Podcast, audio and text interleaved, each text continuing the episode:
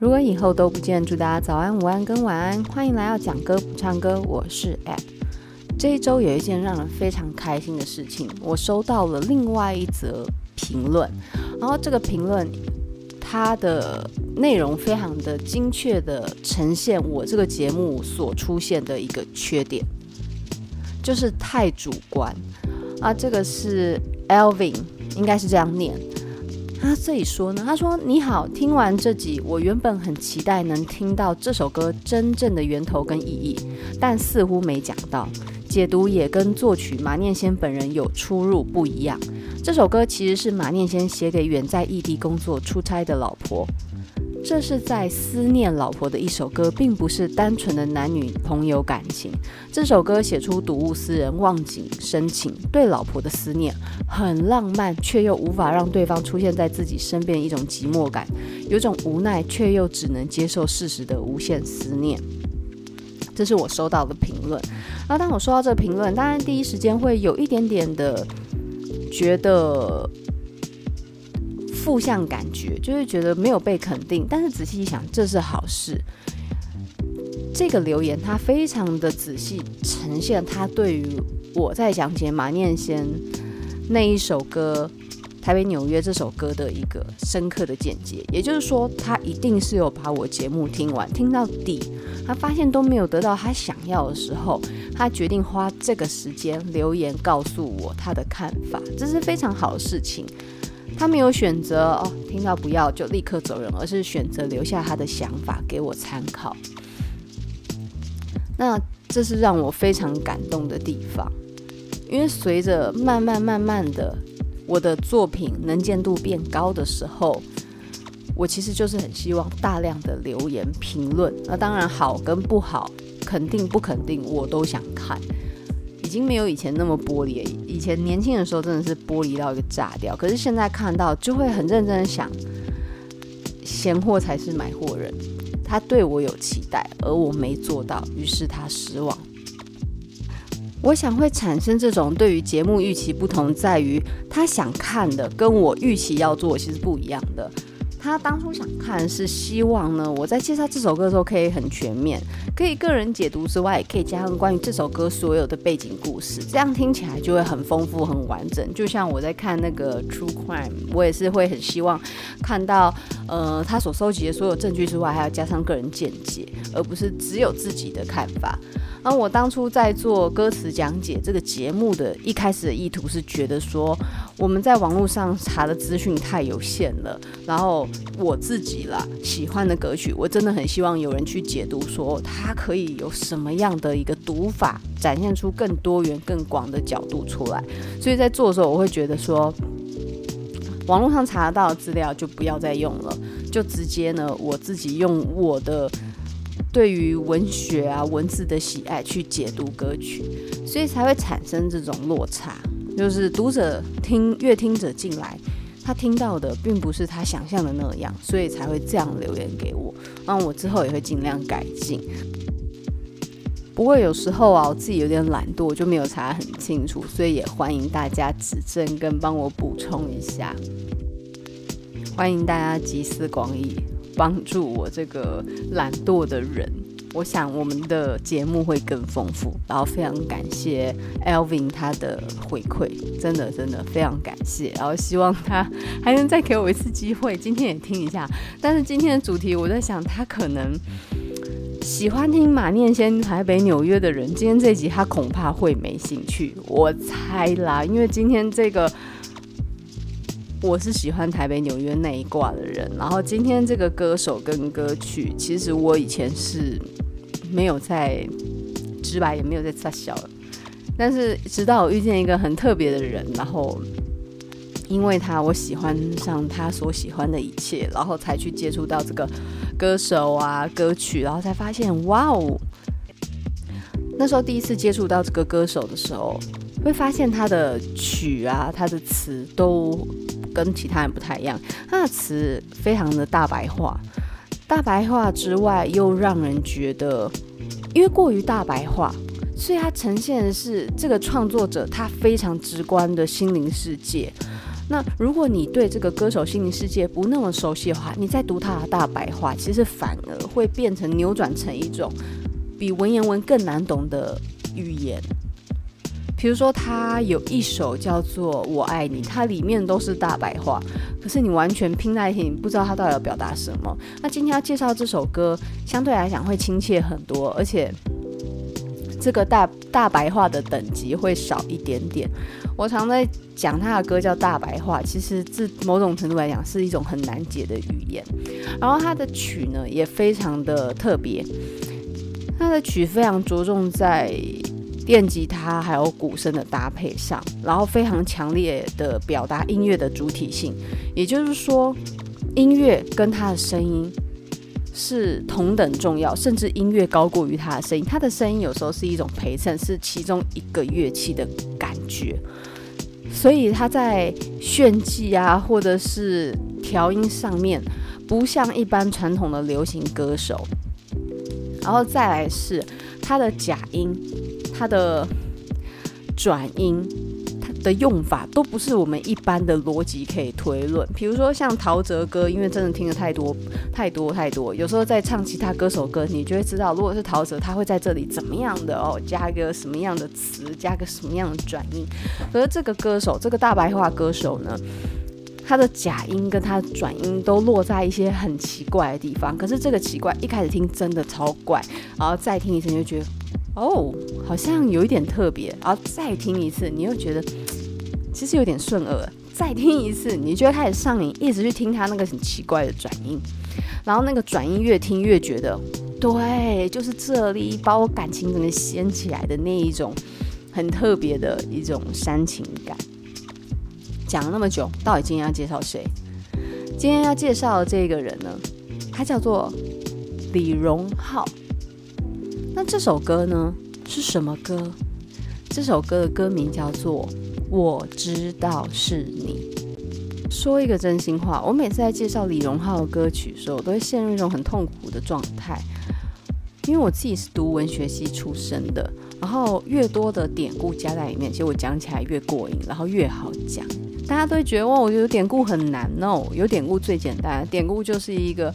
歌词意义的浓缩包，你只需要泡水把它泡开，然后里面的味道就会很丰富了。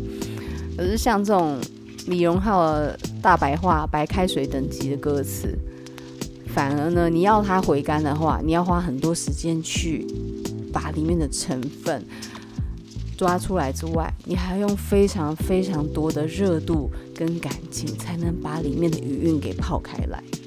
这是他的歌非常难讲的原因。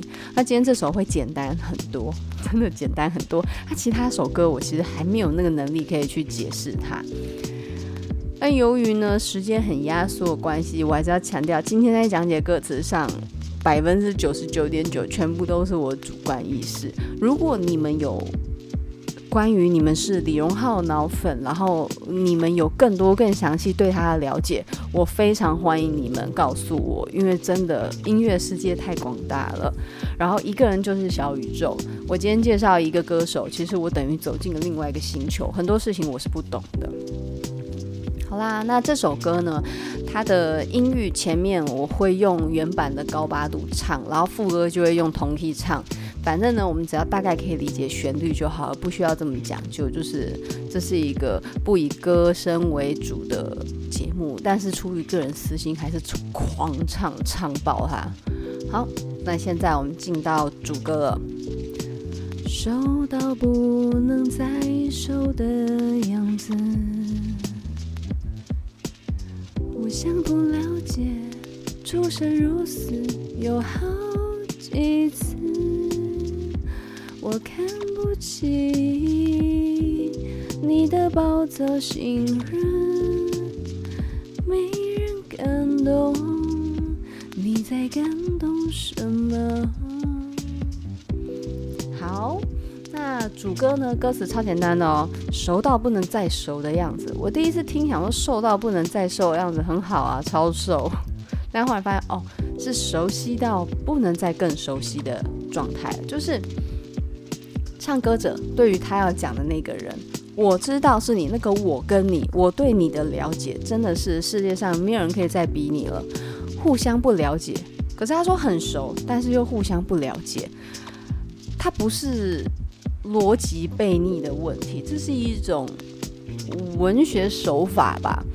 因为有些人他会抓着歌词的局部告诉你说：“哦，超不合理，不懂这是啥回意思。”其实他是故意的。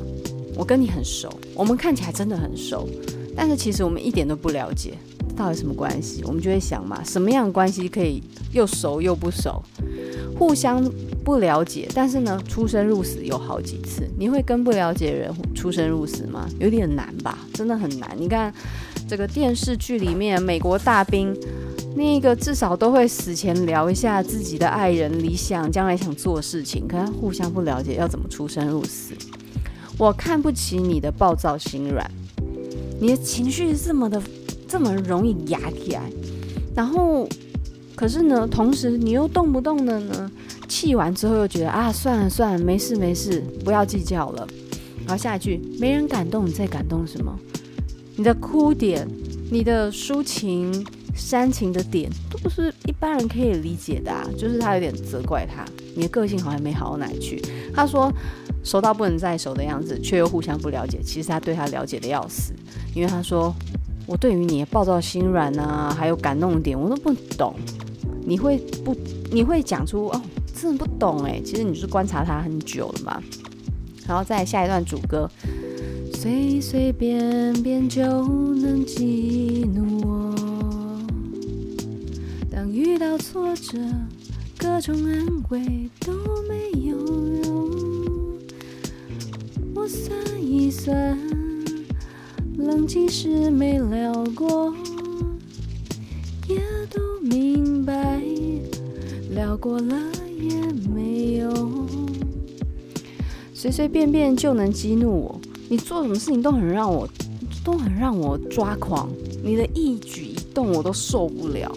然后遇到挫折，各种安慰都没有用。我每次你遇到一些麻烦事，遇到不顺心的事，我不管想尽办法怎么安慰你，你都都好不起来，安慰个屁，这样子。我算一算，等你遇到挫折，然后情绪 calm down 下来的时候，会不会好一点？我想过这个念头，可是我没尝试过。因为呢，我觉得就算聊了，你还是依然顾我，你就是那个死样子。好啦，这个让他这么怒的人到底是谁呢？我们再来想一想，因为进到副歌喽。我知道是你，还是了解我的。我知道是你，等着看我笑话。我知道是你，是你害得我跌宕波折。哎，还有一小句我没唱，所以我们现在讲前面。我知道，其实你还是很了解我的。可是我知道，其实我每次遇到不开心的事情，你都是想看我笑话。你好像站在旁边袖手旁观一样。我知道，就是你害得我这一生那么多问题，这么多挫折，这么多难关，过得一点都不平顺。我靠，跟这样人出生入死有够衰，对不对？你猜猜看他是谁？还是不告诉你，我晚一点再唱出关键的那一句。好啦，那再进到下一段主歌。谢谢你给我找的理由，在春夏秋冬人前人后有一些好受，死去活来终究没有答案，就像单曲循环。这一段的歌词啊，他情绪比较和缓，他前面都在责怪他，但是他又说：“谢谢你给我找的理由。”在春夏秋冬，时间不断循环，然后人前人后，在众人的目光前，让我有一点面子，保有一点尊严。但是呢，所有关于生命的探问，所有的问题，所有的疑点，我在所有的痛苦啊、情仇、情怀里面死过去，再重新活过来，都找不到我想要的答案。就是我这一生不断的受苦，然后在那些痛苦里面重生，然后修复好自己，可是我都得不到。我的生命到底是为了什么？在这样的不断的重复之下，我突然觉得我的生活就好像一首歌一直重播，但是这首歌好不好听，他没有说。然后再来，他又唱了一段副歌。那这里的副歌我就要公布解答了，开始了。我知道是你，还是了解我的。我知道是你，等着看我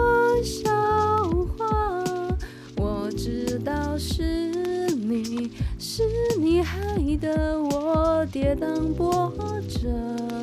原来你就是我。我知道是我，为了快活，活该我拼了。原来我还是我。答案公布，对，我就是你，你就是我。你可以想象一个天使、恶魔角色，你可以想象一个多重人格的角色。基本上，那些让我看不顺眼、让我受不了点，就是我自己。但是同时，我又没有办法狠下心的对你讲太难听的话，我还是会在你快到极限的时候替你找个借口，而你也是，你受不了我，受不了你。我们有时候都会觉得，呃，比如说举个最简单的例子嘛，我们有时候就是手贱做了一些不该做的事情，然后同时就会觉得说，靠，为什么你为什么要干这种事？为什么我要做这种事情？为什么我当初不怎样怎样怎样？可是你就是做了。而且，那个在心里的讨论跟评判都是事后诸葛，在当下的时候，即便你知道这件事不能做，可是你就是没办法，你的个性就是做这样的决定。我之前就是有做一些事情，然后那些事的决定其实是不好的，或者是说他对我并没有正面提升，可是，在那整个事情发生一路下来，那个反对的声音就很微弱，极尽之微弱。然后百分之九十九人格都觉得去吧去吧，你就去尝试吧，不要有遗憾，就是这种干话。然后等到真的事情事情真的到了没有办法收尾的时候，这时候那个那个迷之声音就会说：“就跟你讲，当初不要搞这种事情，为什么你要这样呢？”就是非常好玩的一个心理状态，年轻啦，真的是年轻不懂事。嗯、基本上呢，这种自我对话、自我质疑的状态是非常非常的好玩的。然后李荣浩用了一个很白话的方式告诉你：我好讨厌我自己哦，我真的好受不了自己的缺点哦。可是。可是我再怎么受不了，我还是跟这样的自己相处了好多年，然后我还是陪着他度过好多难关。而且虽然他有太多太多我受不了的缺点，可是当他遇到困难的时候，我还是会忍不住在心里替他找个借口。为什么呢？因为他是我必须扶持、依赖一辈子的我自己啊。如果我不帮他找个借口，那他要怎么活下去？只有我最懂我自己，只有我可以陪着我到人生最后一刻。人都是孤独的，只有我们可以陪着自己走完。那当然，你说得到一些疾患啊，一些精神上的问题的时候，这个就有争议。但是在正常身体状态下，只有你的意识，只有你自己的心灵可以陪伴你。啊，这是李荣浩用了这种非常白话的方式去呈现那种心理纠结，同时既讨厌自己，可是又选择陪伴自己的那个状态。那最后他的歌词是“晚安吧，我挚爱的所有”。他跟自己最后还是没有任何的结论呐、啊，他还是决定要走下去啊，不然你就蹦把自己给解决，不可能嘛。而且他最后面讲的非常的到位，我知道是我，为了快活，活该我拼了。为了要快乐，为了得到自己想要的，所以你就得尽全力去努力得到。然后这个过程里面本来就是会跌宕波折，本来就是。所以后面你就会发现，哎，所以这一切就是自找的，对不对？啊，你还是你自己，我还是我，然后我们两个就等于我自己。晚安吧，我挚爱的所有。那一切我想要的，我争取到的，我失去过的，都是我曾爱的，我还爱着我曾爱的，我有爱过的。好，这是这首歌非常简单的一个解说。那这个解说是我以我的个人回忆去理解的歌词内容。然后之前在以前呢、啊，遇到一些很不开心的事情，或者是一些很遗憾的事情，我就会听这首歌，就觉得李荣浩好像在骂我。可是呢，同时又很懂我现在这种心情，然后就觉得，浩哥，谢谢你，自以为有没有？然后在听这首歌的时候呢，我会想到一部非常经典的一个特别的电影。我我不知道你们对于这种心理啊、精神疾病这种事情有没有兴趣？我不得不说，在整个。心理疾病啊，什么之类的这种题材，真的是超级超级吸引我的。我曾经呢看过一部电影，然后这部电影呢，怎么感觉好像每部电影都牵绊我一生，对不对？没有，这部电影是我对于这种惊悚悬疑电影最爱的 Top One。在当时，它根本是惊天动地的一个创作。它是二零零三年的美国惊悚电影。那一样，男主角是我真的很喜欢的约翰库萨克。我我很喜欢伊森霍克、约翰库萨克这两个硬实力的男明星。那当然，伊森霍克更有一些鬼气，因为伊森霍克他在选择电影上更有自己的坚持。那约翰库萨克呢，他的帅并不是传统的帅，可是他在选电影上是很容易去选一些比较特别的、特别的一些题材，所以他的电影。呈现上面都很有他自己的风格，不过比起伊森霍克来讲，他选电影会比较再主流一点。那这部我非常喜欢的电影呢，它叫做《致命 ID》，叫做 Identify。哎，不对，讲错，Identity。自己 Identify 是什么东西？Identity。致命 ID，这是非常经典的悬疑电影。那当时在看这个故事的时候，我自己就有觉得它好像一个我看过的侦探小说。这侦探小说是从哪来的呢？是阿加莎·克里斯蒂。阿加莎·克里斯蒂是谁？有没有听过《东方快车谋杀案》？就是一个发生在火车上的命案，然后有人死去，可是呢，每一个人都是凶手，每一个人又都不是凶手。最后结局到底是什么呢？好不好？电影有拍，不要看。我觉得侦探小说拍成电影，十个有九个都不是好事。大家也知道吗？哈利波特自从他的这个股票怨灵上市之后，后面什么怪兽与他的产地，都是一系列的悲催跟可怕的同人同人世界。就是什么格林戴华德的阴谋，这个我还可以理解。邓不利多的秘密是什么东西？好。不要再想了。然后这个侦探小说拍成电影，我觉得很少让人，就是觉得更精彩了。但是这部《致命 ID》呢，它并不是完全抓着抓着那一本小说在介绍，它介绍这个是一个都不留。你你们要知道，在侦探小说啊，或者悬疑电影里面，有一种题材就是孤岛题材。这个孤岛题材不一定要在岛上。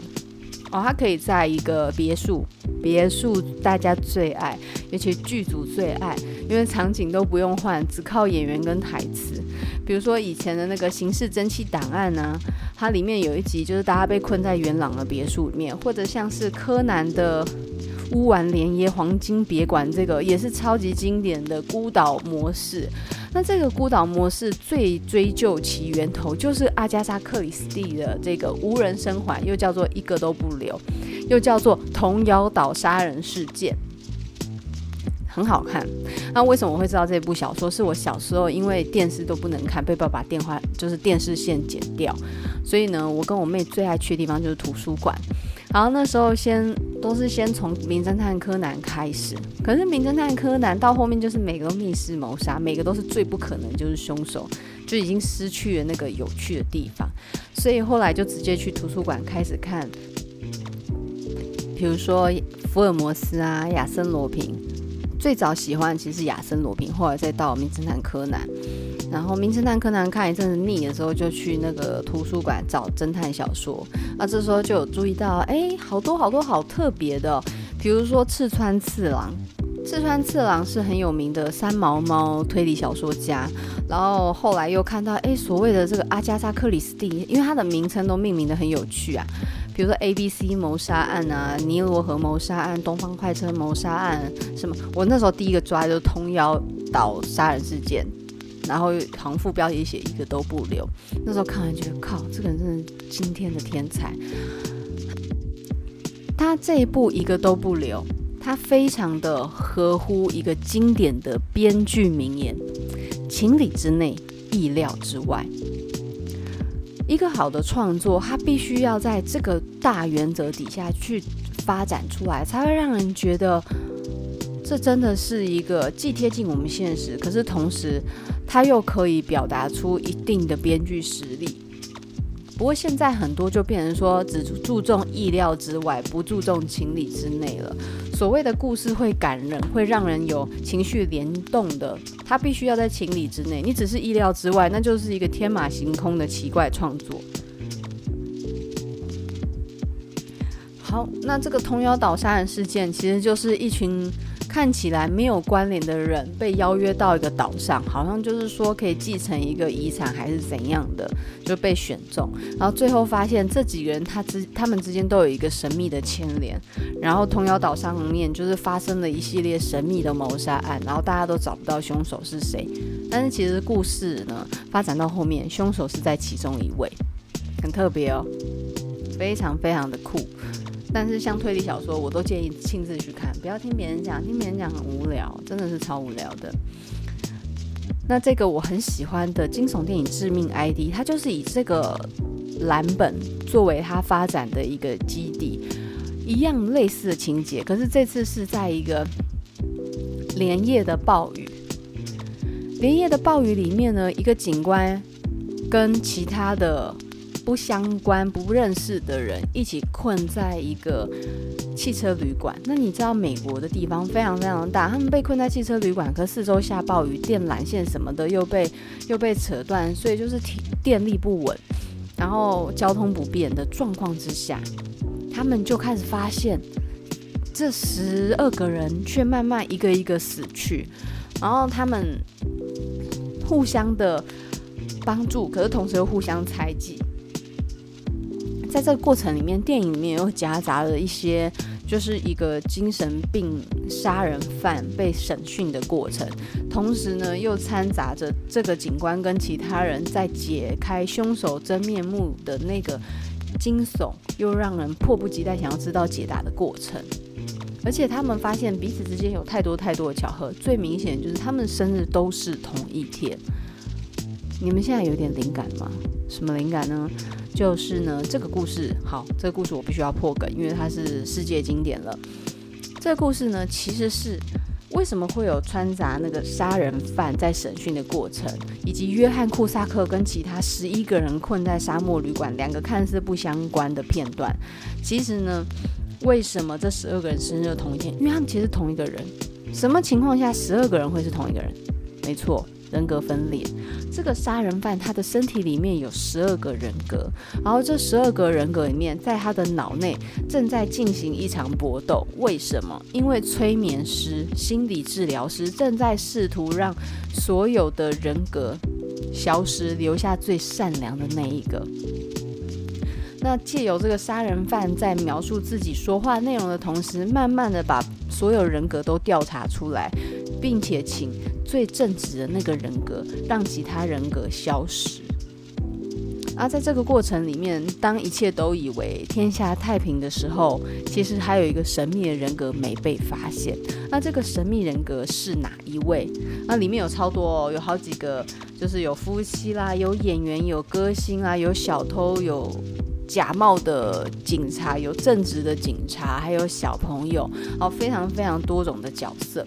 这里面其实藏了一个杀人犯，然后这个故事最经典就是他的结局，就是让人觉得靠，为什么？然后就会很扼腕这样子。然后这是当时我在看，我听到这个。我知道是你这首歌的时候，我就想到，哎，这个跟那部电影里面就是好多人格重合的那个内容，真的有在呼应，觉得很特别。啊，推荐大家，因为其实《致命 ID》我已经看了，这个至少看了五六次了，每次看就是会停下来。那片中整个场景就是。汽车旅馆，还有杀人犯接受审讯的那个大厅，就这两个场景。可是这两个场景可以把它看到一个小时五十分钟，这其中的最大魔力全部都在剧情跟演员上面。那这个是我自己最喜欢的。啊，至于像那个精神分裂，有个什么分？精神分裂有部电影，你讲精神分裂跟人格分裂是不一样的。我刚刚讲错了，人格分裂是人格变化，可是精神分裂这是对于他的现实跟意识没办法区分。你可以理解为上下左右的关系，上下是现实跟意识，然后左右你可以理解为人格的分裂。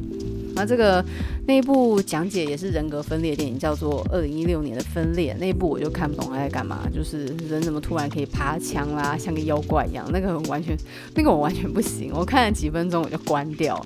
可是像这种在讲解人格变化上面，真的精彩到不行。然后尤其约翰库萨克，他在整个表现上面让人觉得很惊艳。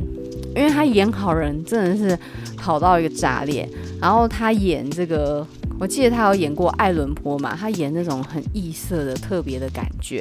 所谓异色，就是并非并非常规的一个个性，就演得很到位。然后他还有演过。那部叫什么？数字的房间叫一四零八，一四零八，你们有看过吗？一四零八，我也觉得他演得很好。所以如果你们是喜欢这种悬疑剧的话，就先看一四零八跟致命 ID 这两部非常的棒。那再来约翰库萨克，他除了在演技上面非常的厉害之外，他本身私人资料就超级少，他非常保护他自己的隐私。所以呢，网络上去查，几乎看不到他什么样的资料，你只是看得到他大学以前的表现跟演的电影类型，其他你是找不到什么细节的资料。那这这是我这一次呢，在听到我知道是你的时候，突然呢就想到一个我前阵子还有在看，不知道第看了第五还第六遍的电影，就是《致命 ID》，推荐给大家。那今天呢，介绍就先到这里喽，我们下次见，拜拜。